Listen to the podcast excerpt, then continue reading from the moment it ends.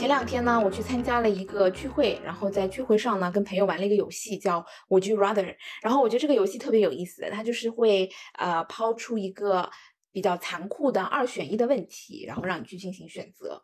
然后呢，选择的过程中，我突然之间发现，它其实是对你的人生啊，对你的人朋友啊，对你的伴侣，其实都有挺多的一些折射的。我不知道九力有没有玩过这个游戏呢？其实我没有玩过，可是我有玩过类似的那种爱情三十六问，就大概它是也是有三十六个问题，然后让让你跟不认识的异性一起来做选择，最后可能回答的相似度越高，那这两个人匹配度可能就会更高。哦，你的那个游戏可能就是比如说是让你们尽快的了解彼此的那种爱情问题，对吧？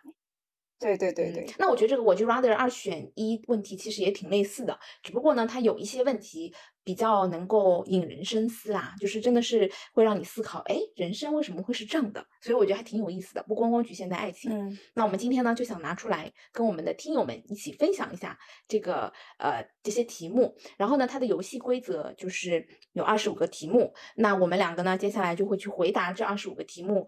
但是呢，我们每个人都保有两次的权利选择放弃。如果你真的觉得这二十五个题目的其中某两个题目太难回答的话，OK 啊，没问题，好啊。那我们就从第一题开始。好，我们来到第一题。第一题是相信命运还是相信巧合？我倒数三二一，一起回答。三二一，相信命运。为什么你会相信巧合？嗯，因为我觉我我觉我一直觉得就是认命这件事情，其实在我的。观念里面，价值观里面，我觉得它是一个比较 negative 的东西，因为让我会觉得一切就是已经注定了，我没有机会去翻盘了。嗯，所以呢，我就会本能的会选择命运的其他的一些选项，就是除命运以外的其他选选项。那你为什么会选择命运呢？我觉得选择命运对我来说，反而是我自己对命运是有所把控的。我会觉得在命运的过程当中，我自己有一些目标以及一些想法。其实，在时间过了，可能回想十年、十年前自己的想法，就逐逐步是有实现的。所以我反而会觉得，命运它会给你一个框架，但是你还是有能力去做一些突破。所以你是觉得冥冥之中自有安排的这种宿命论的感觉，对吧？然后我是属于那种觉得性命就是一种认命，就没有办法翻盘的那种另外一种理解。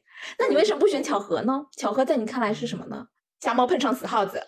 我觉得巧合更。我觉得巧合更像中奖，就比如我巧合中了六合彩，我会觉得这是巧合。那巧合对我来说就更难把控了，因为我是一个很没有偏财运的人。OK，也我觉得也 make sense，也理也合理。对对，因为你说巧合，我的对立反而是努力掌控，就巧合反而是我没有办法理解。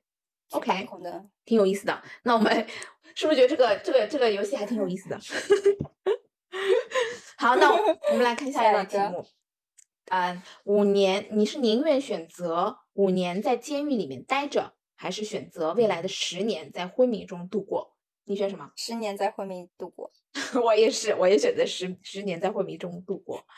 那你的原因是什么呢？你觉得是不是我们潜意识在暗示自己，我们宁愿鸵鸟心态，就是眼睛一闭，什么也不管，就这么过去了时间？对，不是，因为我的考量点就是。我觉得五年在监狱其实应该挺挺挺煎熬的吧？你想监狱那种地方，嗯，对吗？那我也害怕。对，而且我本身就是一个比较崇尚自由的人，我真的不敢想象，当你就是能够正常的生活，但是呢，你却失去了绝对的自由权的时候，我觉得这是非常可怕的。所以我宁愿选择这十年当中昏迷过去，没有回忆，没有记忆。没有任何的经历，就这样子让这十年就就停滞吧。昏迷的时候，可能你能做梦啊。其实有时候我会在想，会不会我们现在清醒的时候，反而是我们做梦的时候？就我们现在所有的感触，反而是我们在梦境当中。你这个高深的发发表，让我有点不知所措啊，不太会回答你。就就是就是，其实我有时候理解世界，我会有一些非常多奇怪的想法。就是我们，比如有时候梦里非常的真实，以至于我都会觉得我住在那个世界里。包括像什么异度空间啊，包括我们之前这种星际穿越啊等等的，就是多维的空间有可能就会存在啊。就有可能是不是昏迷或者睡觉的时候就在另外一个空间生活？但是你醒来的那一刹那，其实就像平常做梦一样，你就不记得你自己的梦是什么了嘛。对吧？嗯，所以其实三号你无所谓啊。但你梦中这十年每天就很快乐的在做梦是吗？对啊，对啊，对啊，对啊。OK，fair、好，那还有接下来第三题，第三题有点类似，就是你宁愿在战火中度过一年，还是在监狱中度过一年？我选监狱，此刻我选监狱。我也觉得在监狱好像会更安全一点我，发现了，我们两个是那种趋利避害的，因为 经至少能活下来，经过？权衡，好像战火中比较比较比较艰难，比较命不保小命。嗯、监狱中至少我们可以就是把小命先保下来，而且一年嘛，比起上面那题五年来说，好像比较快度过一点，对，对吧？好，那这题过。那接下来一题就是，你宁愿选择失明还是失忆？嗯，这道题目我其实要思考一下，失忆，失忆吗？我觉得好难哦，完全不用思考，我就嗯失忆。我嗯，我好想，我好想选择放弃哦，此刻。啊，你难在哪里呢？为什么？我其实反而蛮好奇，为什么你会那么难选择？因为，嗯，等一下，我就先先让我思考一下，要不要选择放弃，还是选择此刻稍微选一选一题。那那我选择失明吧，哦，那为什么呢？因为我觉得记忆真的是人挺宝贵的一一个财富哦。就是当你抹去嗯。所有的记忆的时候，我觉得其实挺痛苦的。我感觉啊，嗯，我没有了，就是我失明以后，我可能还有记忆可以留存，我还可以通过这些记忆去进行幻想，通过比如说我的嗯。触感、我的听觉、我的嗅觉、我的味蕾，去进嗯。行一些，再结合我曾经的一些记忆，在我的大脑中可以进行幻想嘛，对吧？Otherwise，你想你失去了记忆，你你还有那那那那你就重新去认识这个世界是吗？你打算？嗯，对啊，因为我自己看来，我觉得人生本来就要会选择失忆，就是比如我们长到现在了，可能好多小时候的事情也都不一定知道，就会选择性的遗忘嘛。就有时候失忆不一定是个坏事情。嗯那同时，世界一直也在变化，也有更多的新鲜事物。那我也相信，那就重新有新的学习，就是一直有学习能力的话，那就再去适应世界，再去学习和了解世界就好了。反而我对于失忆的那个恐惧感会嗯呃弱一些，但是如果对失明，我会觉得失明虽然听起来只是我们某一个感觉里面的一部分，但是我感觉如果失明的话，其实会对于整体世界的感知，包括听觉这些也都会有影响吧。而且失明会让我的家人造成负担，如果失忆，他们又是很爱我的话，那也不妨碍他继续爱我或让我爱上他们，对不对？嗯嗯，你知道我为什么会有点纠结呢？此刻，因为我跟你一样，就是会有那种担忧嘛，失明会让你很没有安全感。因为我曾经去体验过上海的一个线下的那种由盲人开的一个就是失明的体验馆，我我一下子现在想不起来这个体验馆叫什么。然后呢，它呢里面空间非常的大，里面真的是乌漆麻黑，由这些盲人带领你，就是整个的在这个漆黑的一片环境当中，打开你的触嗯觉、嗅觉、味觉，去感受那个世界，甚至。嗯呃，在他们的带领下，你可能在这个空间里面需要去做一些任务，比如说你要去嗯什么寻宝，你要通过你的手去触，然后去找到那些应该有的东西，就是在这个乌嗯漆麻黑的一片环境里面。然后你还要在乌漆嘛黑的环境里面，他会给你倒热水，你要去小心的接住这个热水来喝水。其实这整个过嗯程，我说实话，我并没有觉得，我觉得挺有意思的，但是我其实充满了很多的不安全感，而且。嗯那个体验啊、好像是有一个多小时嘛，然后这一个嗯多小时里面，我就一直内心的恐慌就是，天呐，我也会不会就是到时候开，就是我出去以后，我的眼睛会不适应啊，或者说我就永久性的失明，失明了那种恐惧感已嗯经开始油然而生了，嗯，嗯，所以我就非常的恐惧这个选择。我倒是没有去参观过这个博物馆，可是我我相信很多人跟我一样会想尝试在路上大路上走的时候闭上眼睛，甚至也会去跟自己的朋友或者伴侣去玩，说我闭着眼睛或者我倒着走，然后你来引导我。可是我会觉得这个过程也是很恐惧。你刚刚说的那个环境还是一个相对安全的环境，还有人会帮助你、守护你。但是如果今天只有我一个人，我失明了，那我要去掌握这个世界，其实会有更多的不确定性。那我会觉得，反而失嗯忆对我来说，趋利避害来选，更安对失忆全一点更安全一点。我大不了我就重新 学习嘛，我就重新再去了解这个社会和这个世界的秩序，以及让自己有能力在这个世界上生活。嗯，但是但是可能反而失明对于一些非常有艺术创造力的人，可能正是因为他缺少了这部分，导致他也更具有创造力。我自己觉得我自己是一个没有艺术艺术素养和创造力的人。好，我下一题。下一题是，呃，你宁愿获得全人类的尊重，还是拥有统治全世界的无上权利？对我这个还蛮纠结的。哇，轮到你纠结了吗？此刻，我其实还蛮毫不犹豫的选择获得全人类的尊重的。我可能会选择，我应该比较倾向选择拥有统治全世界的无上权利。嗯，无上的权利。所以你觉得你自己比较就是喜欢那种享受权利带来的那种满足感，对吧？嗯，与其与其说是权利，我更觉得自己喜欢的是那种掌控感。对，所以我对于这句话更触动我的是统治和掌控，而不是那个无上。对，那我因为我的考虑就是，我其实蛮看重别人是不是认可我这个人，嗯，所以我宁愿获得大家对我的尊重。而不是说，也许我可能拥有了无上的权利，我可以去统治世界，但是我是孤寡老人，就是孤家寡人一个，那我觉得我是没有办法接受的一个现实。嗯，我觉得应该会很寂寞，所以我就毫不犹豫的选择了尊重。好，那接下来一题，嗯，那在接下来你的人生当中，你会选择你的人生里面再也没有空调或者暖气了，还是你永远与互联网络 say 拜拜？没有空调和暖气啊，那我肯定会毫不犹豫的选，啊不对，sorry sorry sorry，跟你一样，跟你一样，跟你一样，我也是没有空调跟暖气。我觉得现代人类没有办法在没有互联网的环境下生存吧，除非什么日后大家都是靠脑电波来沟通、来传达信息。对呀，而且我觉得没有了网络的话，你真的觉得有种与世隔绝的恐惧感，你不觉得吗？其实这样回想起来，当我们第一天接触互联网的时候。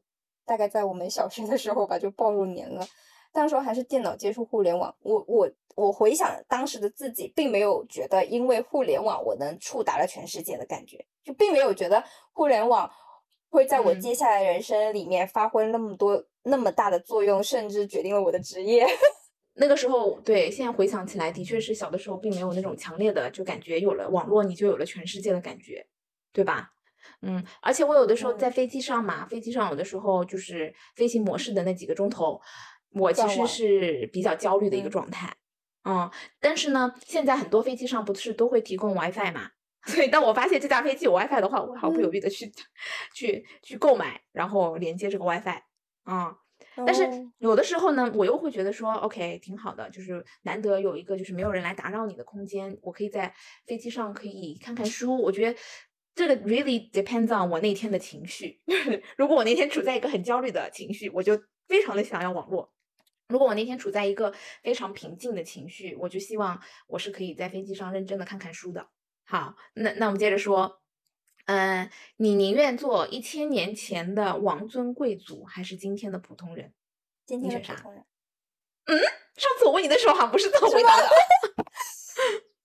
上次你跟我说王尊贵族啊。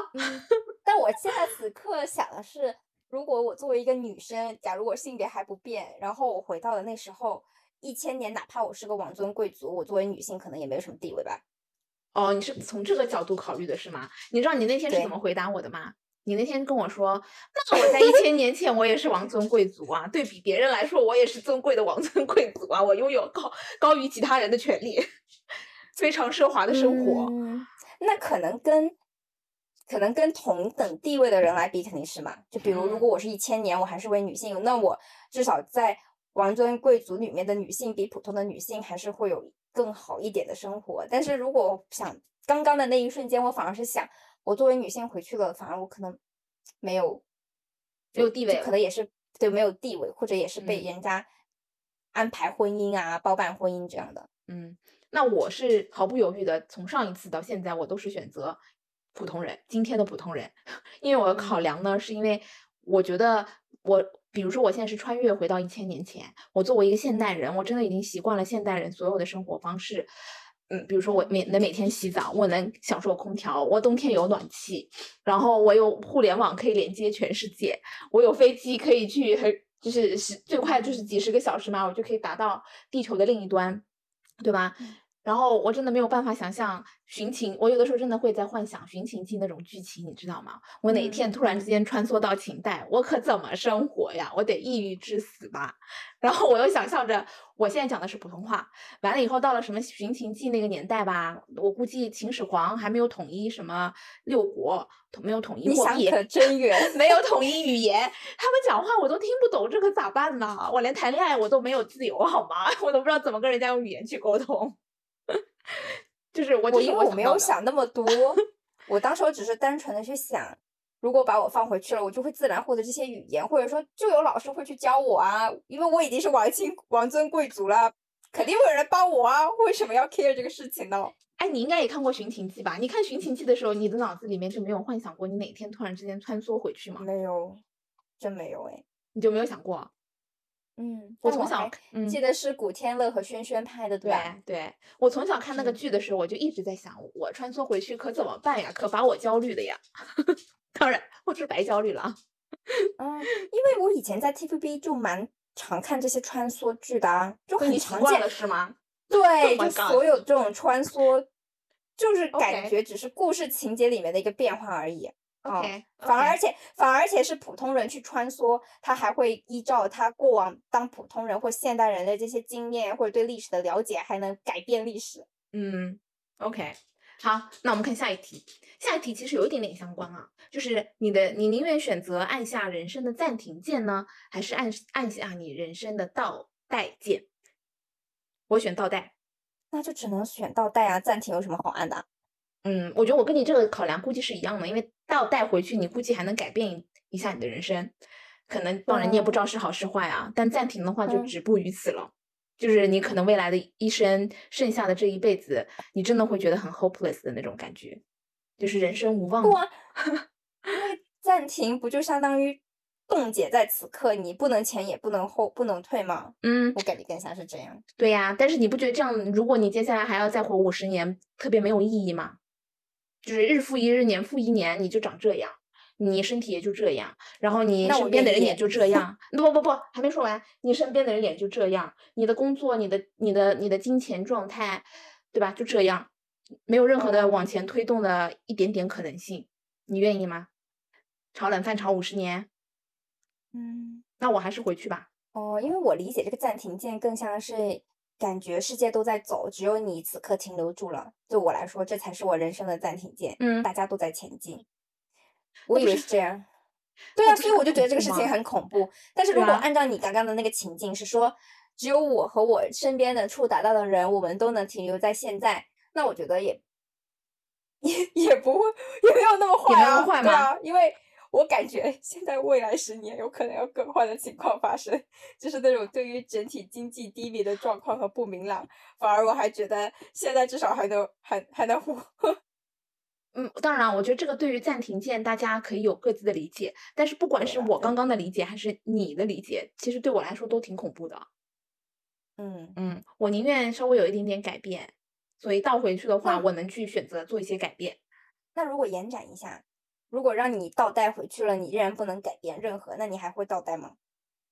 就是有一个就是，那我不知道呀，有一个是说，我不知道我倒带回去能不能改变。你如果是选择，就这条这这个题如果改编成，如果你还是按照现有的状况一直生活，对吗？就是你不能改变，不能有任何改变，嗯，还是说，嗯哼，嗯，你要回到过去，也不能有所改变。那我可能还是会想回到过去。你想，你现在停留在这里也是日复一日，年复一年，就这样了。我回到过去，虽然不能改变我现在当下的境况，但我能够回到过去，跟过去的人再打个招呼，也挺好的呀。嗯，你是这么想？因为我是想，其实我对自己现状目前还是挺满意的，所以我宁愿就按照我现在满意的现状继续这样生活下去。就比如我。与其改变以前，回到以前，有可能这个情境更坏，或者我也不可能改变，那我还不如珍惜我现在。我就觉得我现在也还挺好的。嗯，我做了，我们现在做了几道题目，八道题目。我觉得你是一个求稳的人，求稳、求控制、求控制欲的一个人，不是也不是求控制欲，就是掌控一切的一个人。我是一个松话看来八题，寻求改变的一个人。就是在变动的一个人。还好吧，你自己你自己不也说你要什么在监狱那我就度过一年 in the 吗 middle。但是我我在我的角度看来，我反而会觉得你对于现状是有一些不满意的，对，我是希望寻求一些改变的。所以你才会去寻求改变和变化，甚至是不是嗯能改变以前的自己。那我正正好反而会觉得，在我成年后，特别在这个时间段，我反而有能力开始掌控自己的人生，掌控自己的状况。我还蛮希望我自己能继续有这种嗯。掌控的权利以及对生活的把控的。好，那我们来看接下来第九嗯。题，嗯、关于伴侣的，嗯，你宁愿早于你的伴侣去世呢，还是晚于他去世？我选早于，晚于他，因为我的选择其实挺简单的，就是我不想去面对那些什么生离死别，我也不想去经历失去伴侣的那失去伴侣、失去爱人的这种痛苦，那我就把这个痛苦留给他吧。我就是宁愿让他去痛苦，那你呢？他可能就继承了你的遗产。那那我也没有办法了，我没有办法来做这个选择。哎，钱这个东西生不带来，死不带去的，对不对？那我就反正嗯 emotionally，我就是情感上，我觉得我就是不想去感，就是经历这一切。嗯，我以前是这么想的，就会觉得把所有的难题都抛给他，嗯然后由他来处理。如果让我来面对就很难，特别是我现嗯在，我之前好像有跟你讨论过，如果我要面对爸妈，万一要面对爸妈的离去，如果只有我嗯一个人就面对就会很孤单。嗯然后，但是此刻的我又会觉得，我还是想活得久一点，所以出于人性的人性，或者我自己想多眷恋这个世界的美好，所以我还是希望能晚于他。对，但是我以我对你就是多次聊天的了解嘛，我觉得其实你本身对于你自己这个你本本身的本尊的躯体死去这件事情，我觉得对你来说是非常恐怖的一件事情，对吧？就你你很怕是你自己死掉，简单说来对吗？就是你会给我这感觉，就是我不理解为什么你这么怕呢？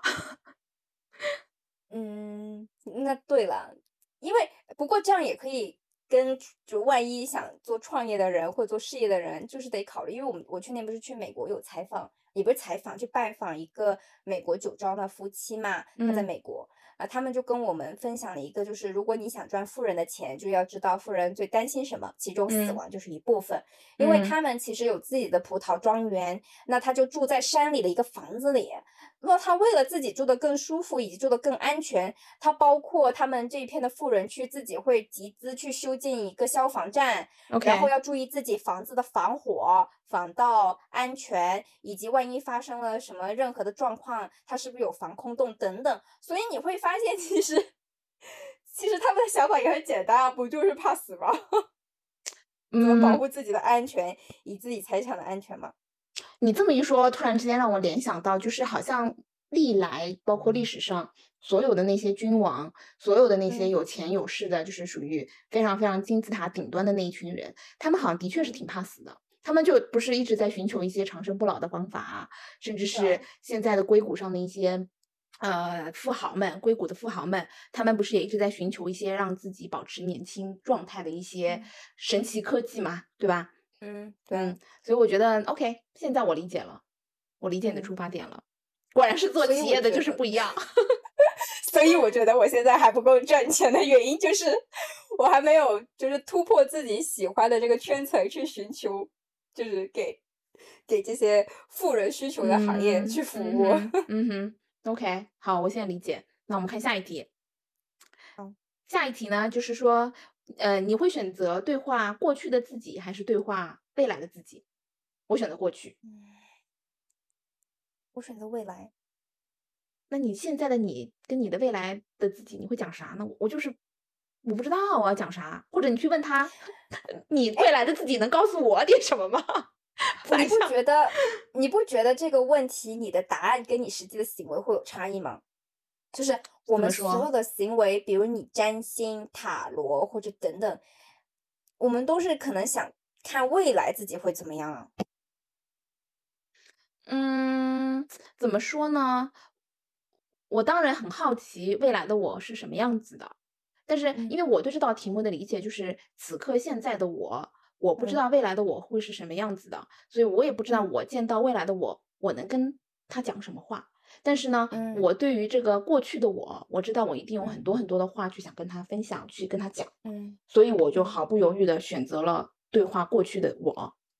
嗯嗯，这是我的考量。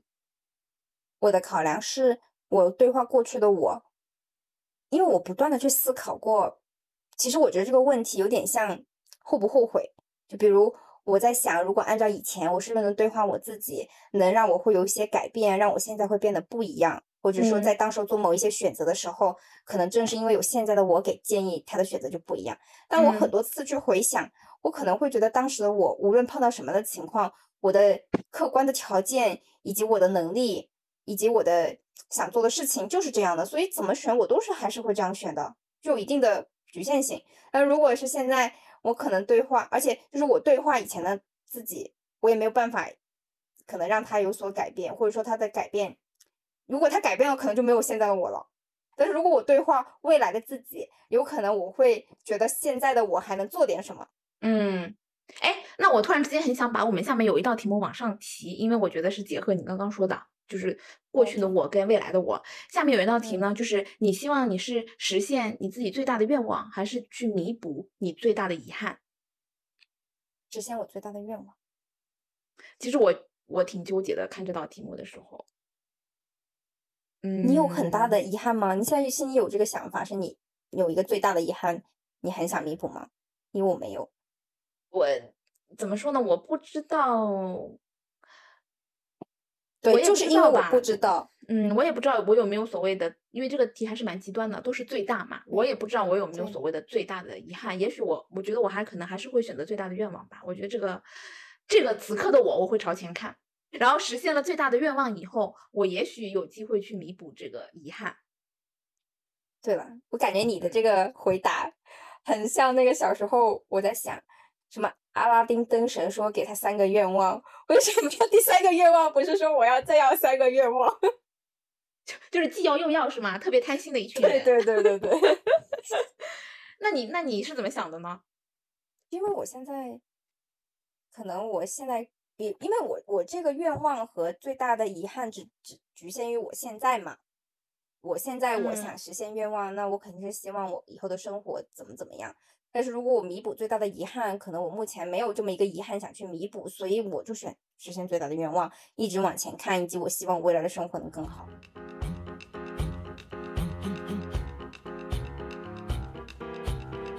插播一个小广告，各位姐妹，我们知心姐妹局已经开通微信亲友群啦，欢迎在正文扫描二维码入群，赶紧加入我们的讨论，给予我们的播客更多灵感吧。那我们接着往下，下一题呢，就是你宁愿失去你所有的朋友，只留下你的 best friend 在你的身边，还是失去你的 best friend，但是呢，拥有剩下其他所有的朋友？我觉得这个题对你来说应该比较难吧？我就知道这个对你来 说很难，我就很简单啊，我我就选择你选啥？我选择宁愿失去所有的朋友，只有 best friend。我其实。我选择放弃，我使用一次弃权。对呀，我觉得不会选。我觉得那个对你来说挺难。为什么你会觉得我？为什么你会觉得对我来说挺难的？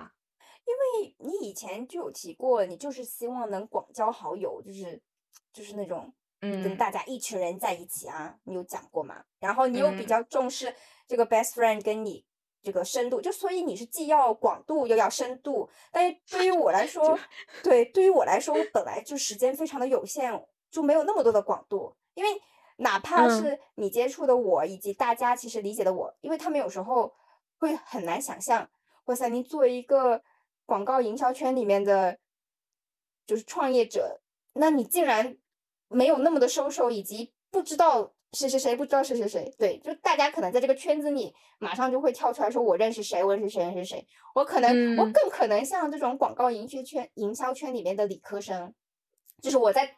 我在对我在钻研的是那个数据以及内容的分析，对我我可能更有更像那个匠人在在打磨这些内容，去看一下我嗯是不是能嗯。有一个很好的投资的比例，然后做好还不错的策略，就有点像。哎，可能这也不对，因为我本来是想说，现在有量化金融，通过数据来进行金融的交易，可嗯能我自己会比较喜欢这一块。所以你看，你刚刚也说到了，你对自己的事业，你可能就是深耕匠人精神；你对朋友的选择，一方面当然是出于你也没有那么多的时间，你也是选择 best friend 去选择深耕的这么一个角度来维系你的朋友圈嘛，对吗？嗯对，我来说，就是因为我之前可能也跟你提过，我也没有兄弟姐妹，嗯所以我觉得对我来说，朋友就是我的兄弟姐妹。嗯那嗯，best friend 只是你朋友当中的其中一个品类，对吧？不是品类，就是其中一种。你喊的，你可能会有嗯次于 best friend 的好朋友，他们其实对我来说生活当中也挺重要的。嗯然后我觉得，嗯，每一个不同的朋友，他们都能带我。就是去探索一个新的领域嘛，因为我之前在播客也有跟大家说过，我是一个对世界充满好奇心的一个人。我觉得每一个我认可的人，把他们留在我生命里面的人，他们都能带给我不同的惊喜，对这个世界、对人生不同的认知，所以对我来说都是我生命当中非常宝贵的财富。我真的不想失去他们的任何人，嗯。嗯，所以我选择弃权。可是你很难，因为你人的精力是有限的嘛。那对于那些朋友，他可嗯能只能跟你经历某一段、某一小段。如嗯果你要一直跟他在你的生命中长期出现，你必须长期的去维系跟他的感情，包括你要投入时间跟他沟通，大家还是要见见面，是啊生活要有更多的交联。那对于我来说，是呀我已经失，其实我觉得我现在已经失去了一些 best friend 了，特别是我学生年代的这些 best friend，、因为大家嗯已经在嗯全球各地，甚至大家的人生轨迹也很难有交联。就你聊天，嗯其实很多聊不到一起的，无非就是聊聊啊以前同学怎嗯么样呀，然后你现在怎么样，嗯这个我同意啦。我们之前不是有一期也讲过友谊这个话题嘛？对啊其实我觉得随着年龄的增长，你的确是有些人走着走着就走散了，你们就没有办法再继续像之前一样有相同的呃朋友。圈啊、相同的话题啊。这个我觉得没有办法避免。但是因为这道题目看起来让我主动、很主观的去选择放。弃。对，那我哦。觉得我做不到，嗯，但是如果说是。因为你的成长、你的经历、你的环境，让你不得不去选择这些，呃呃，就是放弃这些关系的时候，那我觉得嗯。这个就 OK，可以，我觉得没有问题，嗯。嗯，这是我的想法。好，下一题，下一题是你如果是一个超级英雄，你会选择去解决世界的饥饿问题，还是全球变暖问题？我选全球变暖，毫不犹豫。啊，为什么能毫不犹豫？因为对我来说，饥饿问题只是其中一部分人的问题，全球变暖问题是全全全世界所有人类的一个大问题。哎，那我今天其实，我今天其实你讲到那个全球变暖的问题，那环保人士一直也会说，因为大家为什么有更多的人造肉出现，就是大家会觉得饲养牛羊这种动物动物肉，他们会排出更多的甲烷，导致了更多的这个嗯。碳生成，以及会影响全球的变暖，所以他们会说就嗯。少吃肉，然后少养这些动物。可是我当时候会想，那如果少养这些动物，会不会我们某一个程度也抹杀了它们生存的是呀权利？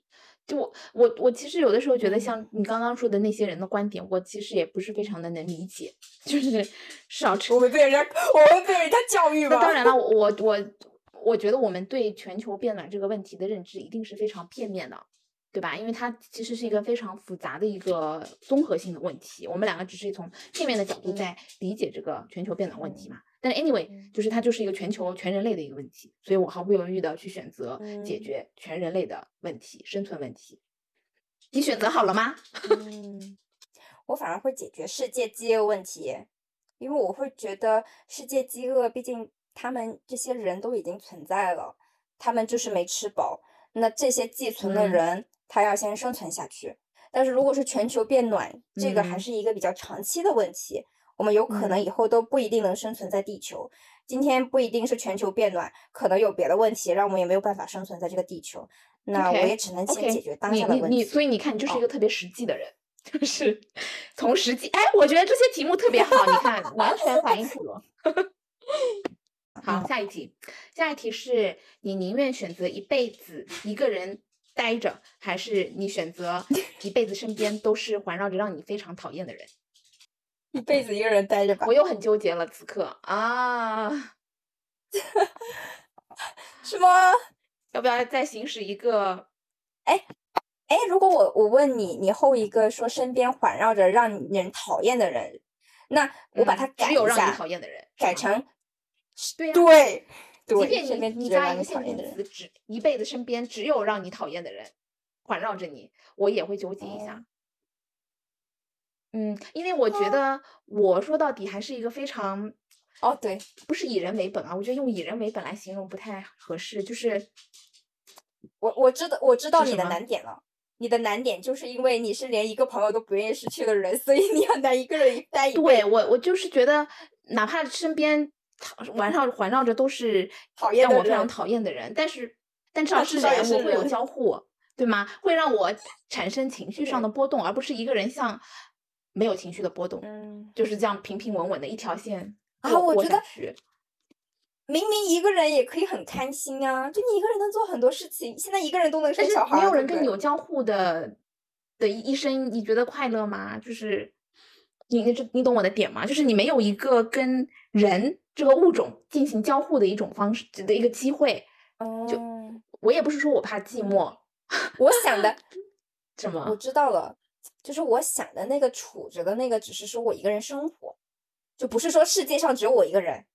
我觉得这道题目应该这样子限定一下，我觉得必须得要极限的限定一下。这个地球上一辈子只有你一个人处着，还是一辈子身边环绕了只有让你讨厌的人？你选啥？那还是一个人吧。还是一个人？好，我不弃权，我不弃权，我选择就是一辈子身边只环绕着让我讨厌的人，因为我觉得这个这种人与人之间沟通交嗯互，让你产生情绪的波动，让你产生比如说你要去战胜他的那嗯种斗志欲，我觉得挺有生活情趣的呀。哦 我是不是太幼稚了？我已经我已经飘到那个飘到那个，我可以跟什么外星人沟通啊，我可以跟动物啊，什么大自然沟通啊，然后我可能能跟了解了解这些生物吧。我有的时候挺佩服你的想象力的啊，我发现我跟你的想象力不在一个点上，就是你就是那些什么外星人啊、海底世界啊这种，我的就是怎么去穿梭回去跟人家古代人沟通，就是这种，对，就我可能就不是一个就我可点能对于。未来的那种或者宇宙的这种探索，我可能更更更有期待啊。嗯嗯，OK，好，那我们看下一题。下一题呢，就是你宁愿失去今年呃一年赚的钱，还是失去今年一年的回忆？失去今年一年的回忆，我就知道你会选这个，毫不犹豫。因为我得面临我明年的房贷啊。哎呀，这个问题也真的很纠结。作为一个前面回答那题什么来着？我们哪一题讲到了也是跟回忆相关的？有吗？哦，失明明跟回对对失明跟失忆。嗯，嗯，怎么说呢？那我选择失去今年一年赚的钱吧，反正也没没多少钱。但是我觉得今年哎，因为是你的本子比较厚，好吗？没有没有，是因为没有，因为这个题的题干说是不是你所有的积蓄啊，只是今年一年，今年才过去了多少时嗯间？八个月，对吧？那啊我宁愿失今年一年一年是 twelve，啊，不好意思，那就 twelve 那那那那就一年吧，就算它一年吧，我还是会选择失去今年一年赚的钱。但我觉得今年我现在回看啊，我先不说是不是十二个月啊，就是可能过去的这八个月，我觉得还是挺挺挺美好的回忆的。嗯，然后也让我收获了一吗有什些么美好的回忆比较出乎意外的友情啊，然后出乎意外的被人的认可。我觉得这些其实对我来说是挺重要的，我不想失去这些回忆。是吗？你今年今年你碰到了什么友情和认可？呃，比如说我的前老板不是离职了吗，我以前包括我第一次认识他，包嗯括我以前一直觉得说我们两个嗯。没有办法，就是达到那种那么高度的他对我的那种认可，以及那种我们会变成就是特别有就是怎么讲，变成那种友谊的关系。他觉得我跟他是嗯。同一类人，我觉得有一种哇，好像有一种出乎我意料的这种被认可的感觉，我觉得这是一种挺有意思的感觉的，就是真的是出乎意料。然后再加上今年其实作为呃我们国人来说也挺特别的嘛，就是国门开放了，对吧？嗯，你也可以就是享受自由的第一年。我觉得我还是不想失去这么特别的一年的回忆。那你这么讲，我可能我也不能失去今年的回忆了。对呀，我就觉得我为什么一直对于有跟回忆相关的题目我很纠结。我觉得回忆真的是人生非常宝贵的财富。嗯，因为你失去了你的一部分回忆以后，我觉得你就不再是你自己了，你就缺失了一部分你灵魂当中有趣的那个点，所以我宁愿去损失一些钱财。嗯，而且这不是一辈子的积蓄嘛，这是一年嘛，你还会赚回来的嘛。对自己有点信心，姐妹。我今年一年的 那个收入还不错，所以我还是还是有点纠结。然后我我给你一次机会，你还选吗？重选吗？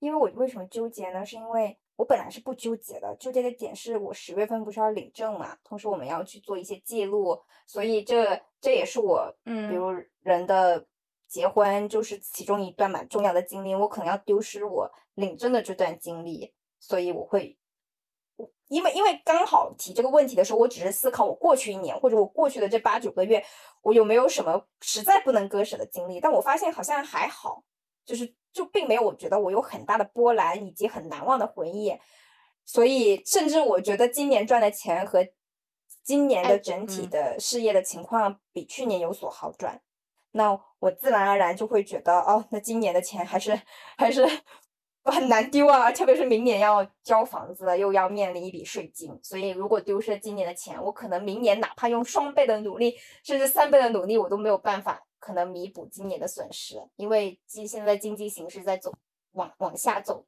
在下跌。但是如果今年一年的话，就是我可能要面临丢失我那个领证订婚的那个 memory 对。那你还要重选吗？还是你放弃？你也可以选择放弃哦，你一次都没有用过。行吧，我放弃吧。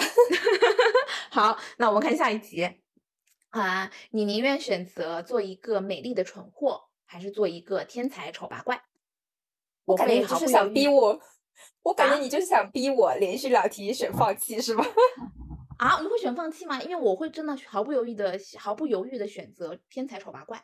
嗯，虽然我我们俩谈医美啊，谈美怎么 永葆青春啊，一直在节目上，但是一般涉足到就是领精神层面的东西，我觉得我应该会毫不犹豫的选择精神层面的东西。但是如果你选择天才的丑八怪，会不会影响你交朋友呀？我觉得我有这个自信，就是通过我天才的大脑去让人家喜欢上我，这是我对自己的迷之自信。我也选天才的丑八怪吧。所以，所以你不放弃了吗？因为我会觉得美丽的蠢货反而过得会更痛苦，因为大家都在觊觎你的美丽，可能反而美丽，美丽更是蠢货的另外一把刀刃，双刃剑。不是双刃剑，双刃剑是指有好有坏的。但是如果对于美丽的蠢货来说，这个美丽反而会可能让他会丢去性命，会丢失更多的。嗯，对，这也是我我其实就是嗯不想选择美丽的蠢货的原因之一，因为我觉得他题干也没有说什么永葆青春，对不对？我觉得有可能是很快就失去了你这把，我还是觉得是双刃剑，就是你好的那一面，然后就可能它就变成了你坏的那一面。那我宁愿去利用我自己的天才，给自己做一些更多的积累吧。嗯，还可以再选择后期的医美，对吧？对，赚足了钱，然后呢，利用你的天才，也许你拥有了至高的无上统治权利，然后你就可以做医美了。下一期吧。好，下一期，你宁愿把你手机里的照片和短信公之于众，还是从此以后再也不用手机了？我觉得这个题要再加一个，要包括微信，就所有的信息，就是把你手机的照片、短信、微信或者所有的那些任何的跟人沟通的信息公之于众，还是从此以后再也不用手机了？不用手机了。嗯，那我选择前者。什么？哦，不对，让我想一下，让我想想，让我想想。那要不就放弃吧？我已经两题用完了，我两个放弃 全用完了。选择放弃？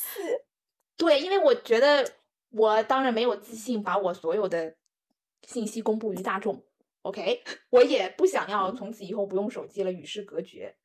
所以，因为现在手机就是连连接世界的一个方式呀，我不想就是变成孤家寡人，再也与世隔绝了，所以我不会选。电脑也可以啊，那电脑跟手机还是不太一样的吧？我觉得，嗯，我觉得呢，我自己还是比较喜欢看电脑，因为电脑那个屏比较大。有时候手机呢，真的就是不是很方便，特别在一些文件内容的处理。甚至我现在因为我办公，我不是我是 MacBook 嘛，我还要再搞个显示屏。嗯，像我男朋友工作，他要两个显示屏，甚至他要三个显示屏，在公司就三个显示屏，因为要看盘。我你，请你先不要想工作。我问你不是，比如说滴滴师傅给你打电话，打哪儿呢？无所谓，打你电脑吗？无所谓。这个外卖小哥给你打打电话，打哪儿呢？这个我也不 care，因为与世隔绝呀。我觉得这个，我觉得我跟你的理解呢不一样，是你把不用手机就等于与世隔绝这个绑定在一起了。但是在我看来，对其实目前科技的研发，他们会寄希望于下一个产品。比如说，当年我们用手机，我们用得上诺基亚啊，用这种什么 Sony Ericsson 呀，你其实根本就没有想到手机能发展成这样。就像现在大家会比较看好下一个能替代手机的，就是与世界沟通的工具是什么？大家觉得是汽车，因为自动驾驶，当然合规上现在没有一个很好的合规性嘛。但是但是自动驾驶，大家会认为汽车是下一个阶段有可能替代手机，因为你能在汽车里做更多的事情。所以我反而会觉得，在我们人生才经历了前三十年，我们已经经历了整个互联网以及手机的变化，那我相信会有下一个新的工具出现。OK，你还是挺理性的在分析这一切的，我发现。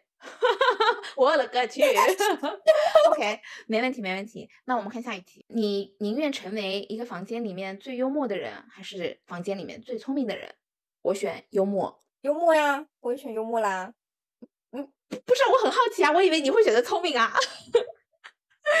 对啊，因为你如此理性的评判所有的东西，因为我觉得当最聪明的人其实挺累的。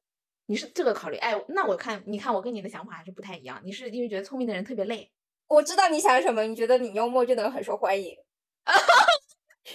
你懂我了。哎，我一直很懂你好吗？是的，是的，是的，我觉得我幽默，我就能赢得所有人的喜欢。嗯，而且我觉得幽默的人，从某种角度上来讲，他也不会笨，对不对？但是你聪明的人，你看那个 The 呃 The Big Bang Theory，Sheldon 够聪明了吧？但他就是比较没有那么的幽默，然后比较没有那么的情商高嘛。但是后来你会慢慢的，当然慢慢的你会发现他有他自己的可爱之处啦，就是。这这种人就需要让人家大家花一点时间来喜欢他，而且不是那么一下子就能够得到所有人喜欢的嘛。嗯嗯嗯，嗯，好的，那我们接着往下。啊、你宁愿活两百年，但是呢，逐渐嗯的变老且变得更加睿智，还是你想让自己的外形停留在二十五岁，但是只能活到六十五岁？毫不犹豫的我会选择后者，停止在二十五岁，然后活到六十五岁，二百年。两百年。OK，这个跟你其实前面的选择我觉得蛮契合的，就是特别符合你的价值观。好也也挺符合我这种比较，就就是不能讲我自己浮夸，就是比较肤浅的人的选择。美丽且短暂。嗯，虽然我还蛮喜欢做医美的，但是我反而心嗯里是接受人是逐渐变老的过程，就是嗯嗯，那你变老在年龄的不同阶段有不同的美丽，嗯哼，所以我宁愿接受说两百年，然后我还是一个逐渐变老又美丽又睿智的我。又 聪明。因为我其实你其实也知道，我其实对于长寿并没有什么执念的一个人，所以我是觉得嗯两百年好恐怖哦！Oh my god，你现在才三十岁，你想想你还有多少个三分之一啊？那挺开心的吗？我的人生才刚开始。嗯，行也行，也挺好因。为因为我因为我没有太局限，就是也不局限，就我没有太认那个二十五岁的年龄的那个那个外形，嗯反而我会觉得我二十五岁的外形，反而我觉得自己还有空间。没有，我觉得二十五岁不是说你那个外形，只是说你停留在我知道了你那个身体状态、那个青青春嘛状态，嗯哼，对，这是嗯我比较留恋我。可能反而觉得不，对我可能就觉得不同年龄就到了他该有的年龄，有一些容貌和身体的衰老，那那就是正常的。OK 嗯 OK，好，那我们看下一题，你宁愿听一个舒适的谎话，还是去听一个令人不太舒适的真相？祝福的谎言。哎，你这么实际的人，你没有选择真相啊？我可能会我我会选择真相。听的不是真相，干嘛呢？嗯，这 depends on 你这个谎言是什么。但是 in general，我觉得我还是不太喜欢别人欺骗我的感觉。善意的谎言不一定是欺骗你啊。对啊，所以我说就是我现在不知道这个题干它也没有太多的限制嘛，我只是第一反应，因为我自己本能不太喜欢嗯别人骗我，所以呢我就会选择真相。对我就是因为觉得了解那么多真相也没什么用啊，也是啦。对，所以也是啊。对，就有时候有时候人生活在自己的 bubble 里也挺好的，就就知道再多的真相也改变不了什么，还不如现在开开心心的。嗯，但是还有一点就是，我也不是一个特别就是有些就是什么事情都会往心里去的一个人嘛。那比起我不能接受呃人家骗我，我觉得我更能接受的就是说告诉我一个不太舒适的真相，我觉得会比较好，能够帮助我成长吧。嗯，好，那我们来看下一题。财富跟名气，你选择哪一个？财富。嗯，我也选择财富。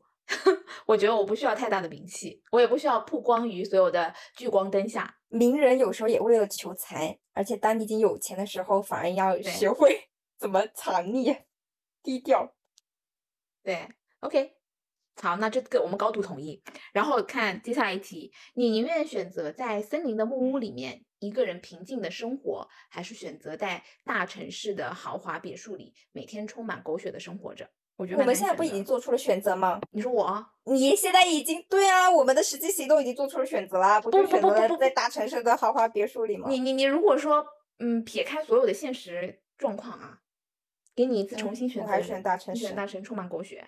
那我觉得我也应该会是选大城市。好，那我们看看下一页。我本来还想纠结一下，纠结一丢丢，你知道吗？因为我的时候我还在想，就是就得多狗血，depends on 多狗血，你知道吗？你就看那些呃卡戴珊家族的那个那个那个真人秀，我不知道你有看过吗？我看过几集，但我觉得就是 Oh my God，就是这样的生活，我不知道我是不是真的会很 enjoy。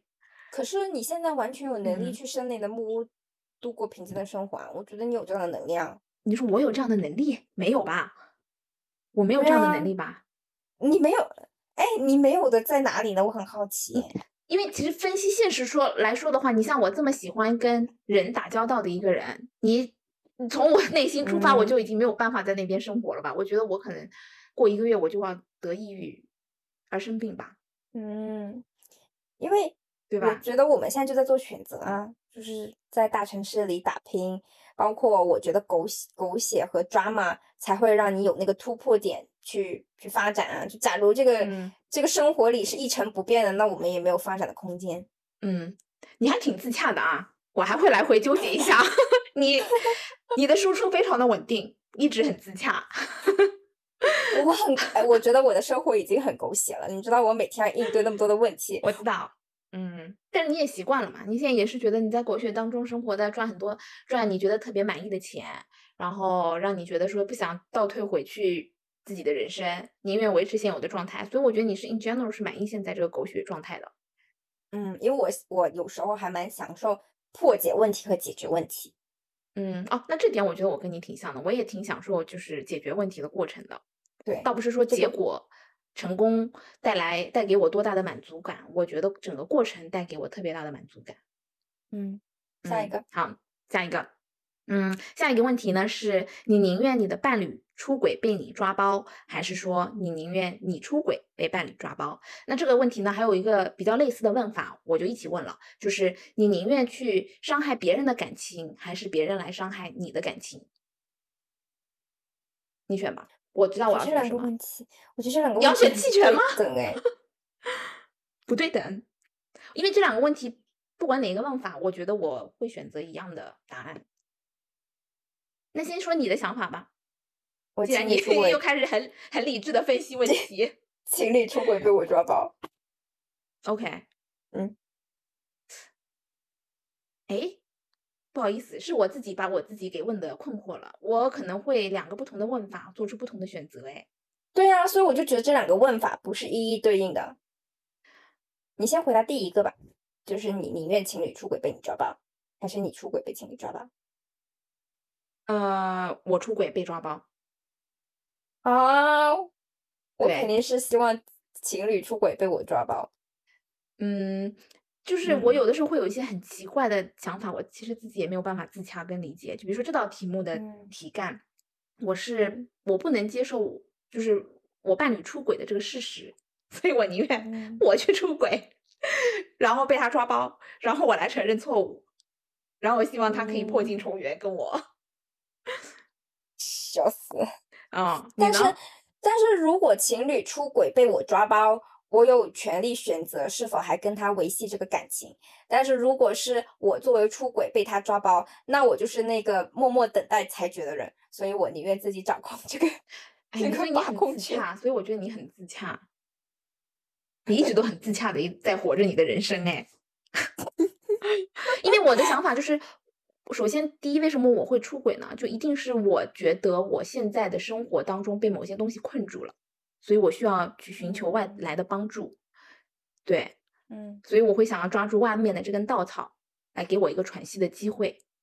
嗯，但是如果你的伴侣嗯出轨的话，其实桑浩是我觉得对我的一种不公平的审判，对我来说，嗯，嗯，然后我会觉得说啊，我是一个默默的，就是爱着你，然后守护我们这段关系的人，但是我得到了什么呢？我得到了就是你的一种不忠诚的审判，情感上的审判，所以我觉得我不接受这个现实。嗯，就是可能感官上、心理感官上的一种区别吧，我觉得。嗯，因为我觉得世界的诱惑太不可控了。嗯就是就很有可能伴侣伴侣出轨和自己出轨都是一个不确定的因素，是所以所以我也没有办法保证我的伴侣面对一个巨大的诱惑，他会不会出轨，就不一定说他要去寻找一个什么什么跟我的感情有什么障碍，或我的嗯生活怎么样，然后他嗯纯粹就是遇到了一个很大的诱惑，嗯哼，有点像今天可能有一个，嗯，但我现在没有这样的人选。我本来想名字可能想一个什么明星或者帅哥，说嗯什么如果他他说很喜欢或或干嘛的，可能我真的会纠结一下。，OK，就是你是觉得说有很多生活当中的不确定的诱惑，嗯对吧？然后不管是谁出轨，其实都是不可控的。那你宁愿就是把这嗯个审判权掌握在自己的手上，对，是吧？那那那另外一种嗯问法呢，就是你伤害别人的感情，还是别人伤害你？你选择什么呢？我选择别人伤害我，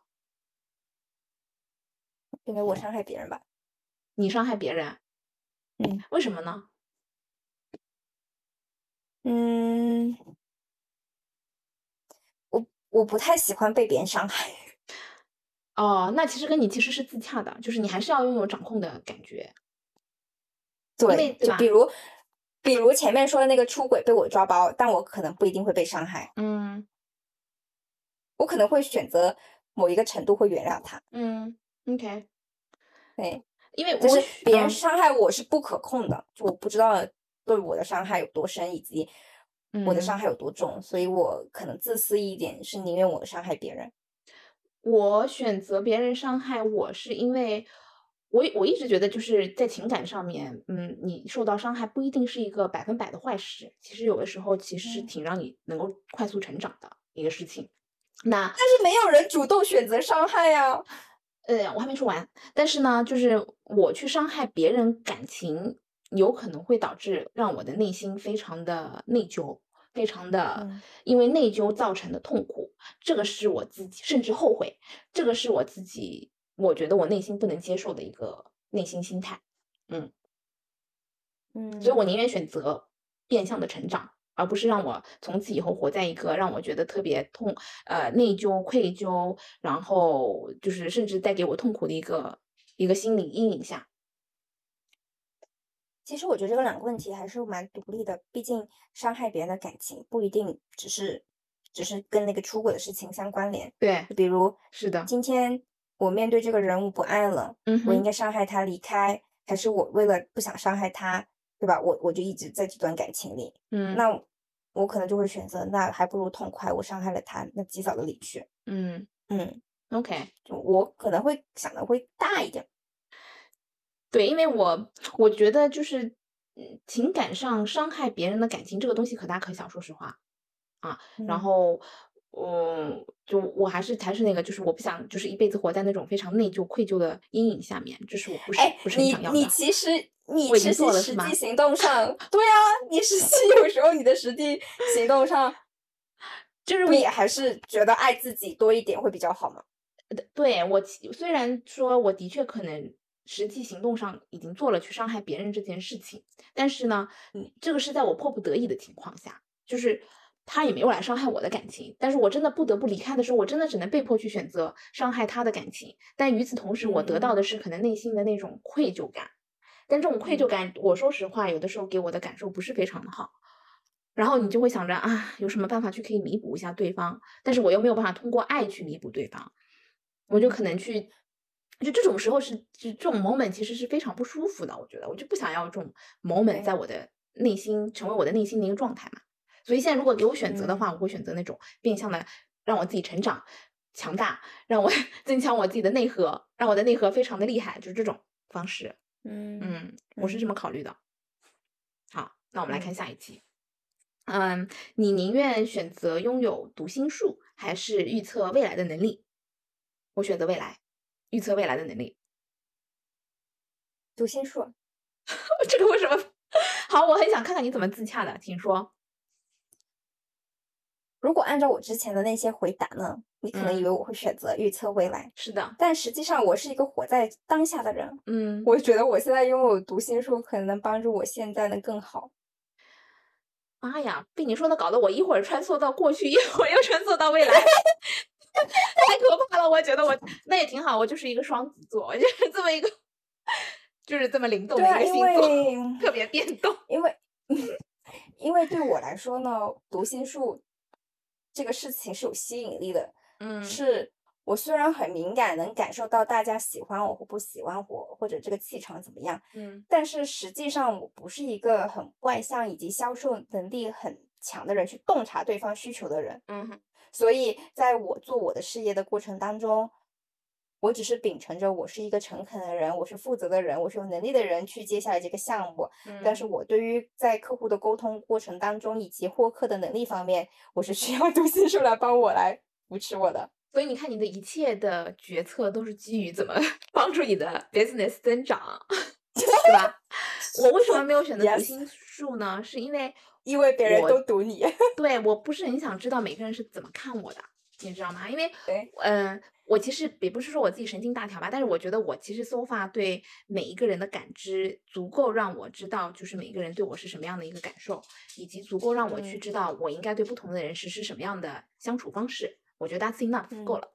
啊、我不想嗯清楚的知道你是怎么想我的，好的还是坏的，I don't really care。我觉得就是大嗯家止于表面的这种很暧昧的理解就可以了。嗯就挺有魅力的了。但是我对未来呢是充满嗯好奇的，我就很想知道未来是什么样子的，我可以怎么样去啊、变成一个什么样的人，未来世界是什么样的，我们身边的人是什么样，我觉得这个就是嗯充满好奇的一件事情啊、嗯。好那万一你预测到的未来是不好的吗，就 是就是可能你就要需要充当一个救世主的角色，就因为你已经知道这个情况。那就救世主啊，那就你很介意的那个，你本来你就很介意那个全球变暖的事情，然后你就预测了未来，所以你得不断的去走遍，去宣传要有机，要保护生态或者怎么怎么做。哇塞！我跟你讲，我要是能预测到我自己是一个救世主，那不得让我自己现满现在充满了力量，然后鼓起袖子干活儿吗？绝对，我跟你讲，就是最大的驱动力，好吗？比现在干劲大一百倍。啊，我我其实没有想到你是这个救世主嘛，就 嗯，蛮喜欢救世主这个角色，因为我自己反而对于救世主的角色会有很重的负担，就有点像披荆斩棘，对，就那种哦满我身满身那个伤痕累累，在我心目中救世主的形象是这样的。那我我觉得我还是挺有大爱的，因为我看那些大爱的电影都会让我哭，你知道吗？看爱情的故事反而不一定让我嗯哭。我觉得如果有一天我能充当这个救世主去拯救全人类嗯的话，我真的愿意披荆斩棘去做这一切。给你鼓掌。OK，好，我们来看今天最后一题。最后一题是你宁愿活在一个没有音乐的世界，还是宁愿活在一个没有电影的世界？对我来说，这个是毫无疑问的选择。你是什么呢？其实我这两个问题没有什么太大的倾向哎，哦，那你是没有感觉对吗？对这两个问题，因为我觉得它在我心目中都相对比较平等，就是没有什么 either 特别重要的一个东西对你来说。也不是，我是觉得啊，没有音乐，我有电影也挺好的啊。然后就是没有电影，有音乐也挺好的。嗯，我我的偏向性还挺重的，我一定会毫不犹豫的选择活在一个没有电影的世界，因为我觉得音乐对我来说太重要了。因为音乐有的时候，嗯，音乐有的时候对我来说，它真的能够有一种疗愈的功能，它能打开我的很多感感官。当然，前提是好的音乐啊，它能打开我的很多感官，能够让我思考一些事情，能让我能够让我带入到一个比较不同的自我状态啊。那电影呢，它其实是用一种很 visualize 的方式在呈现一些东西嘛。那如果音乐它能够有这个能力打开我的感官。能让我去进行幻想也好啦，冥想也好啦，那我觉得它是可以替代电影的一些功能的，我觉得 OK 的。嗯嗯，所以我可以。那如果非让我选，如果非让我选，那我就选宁愿没有音乐。对，你是个视觉反而会，对我比较视觉，因为我自己很爱看这种什么恐怖片呀，或者说这种嗯，就是励志啊等等的，我觉得可能能了解到更多的故事，更多不一样的人生。嗯，我觉得有时候演员。演演员的这个职业也蛮有意思的，就是他可能用演员的身份去尝试不同的人生的角色，嗯，对，然后仿佛你就过了很多不一样的人生。我觉得，我觉得电影有这样的魔力。对，电影我其实也挺喜欢电影的啦，只是说两者非要选的话，我真的会毫不犹豫的选择音乐这个东西。嗯嗯，好，好。那以上是我们今天的二十五道残酷二选一问题，然后我呢用完了两次弃权票，你是不是一次都没用啊？我用我有用一次啊，就是用了那次放弃回忆，还一年的回忆，还是失去一年赚的钱。OK OK，你用了一次，嗯，我们两个看来我们两个还是挺不一样的。我们测试的时候好像出了几个问题来回答嘛？当初好像都一样，有一些一样，对吧？哦，但是我们个吧，对，但是刚刚其实你不觉得吗？有好几个问题，我们选择的答案是一样的，但是我们的理由是不一样的，就大家的考量是不一样的。然后呢，听下来就是你很多考量其实非常的自洽，也是十分的忠于自己的初心，这是我的感受。嗯，我觉得挺好的。你不忠于吗？